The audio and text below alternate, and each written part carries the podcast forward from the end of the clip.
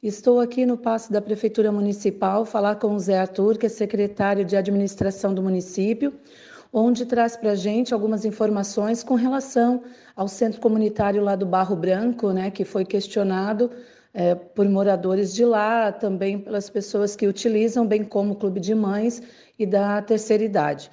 Zé, bom dia. Então, falando né, sobre o centro comunitário, o que você teria né, já antemão para passar aí para os ouvintes a respeito lá da reforma.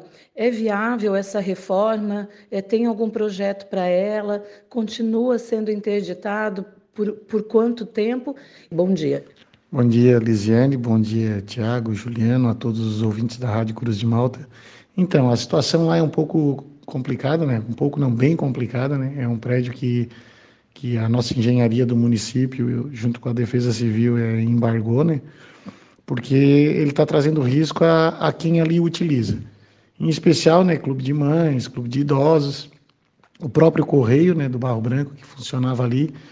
É, a obra ela está é, crítica, né? Ela vai necessitar de uma ou de uma reforma bem feita ou de uma demolição e uma nova construção. É, isso vai ser é, olhado ainda pela engenharia do município e ter e ver se existe a viabilidade, porque primeiro existe uma situação é, é, problemática lá que a, aquela obra não está no nome do município, ela é em nome do Conselho Comunitário do Barro Branco.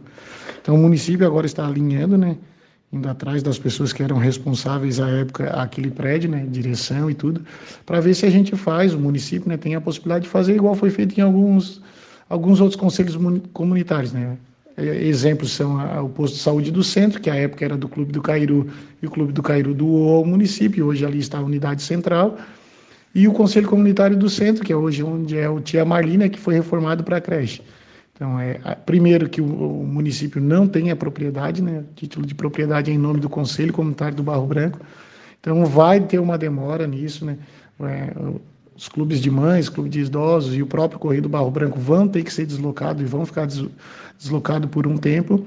E logo que isso a gente conseguir alinhar, possivelmente o município vai estar é, trabalhando nisso para trazer uma reforma ou uma construção nova nesse sentido. É, para esse ano, muito dificilmente, então a gente teria mais três meses aí é, para o ano que vem, até pelas questões financeiras do município. Né? Hoje a gente tem uma queda de arrecadação. Isso ali se a gente não conseguir uma subvenção, e, a, e o primeiro passo seria ter a, ter a propriedade, né? mas se a gente não conseguir a título de subvenção, vai ter que sair do, dos cofres públicos, né? através de, de recursos ordinários, né? recursos próprios do município. Zé, então, é, a princípio, ainda sem uma data, porque envolve toda essa questão burocrática pelo curto prazo de tempo também que se tem, né?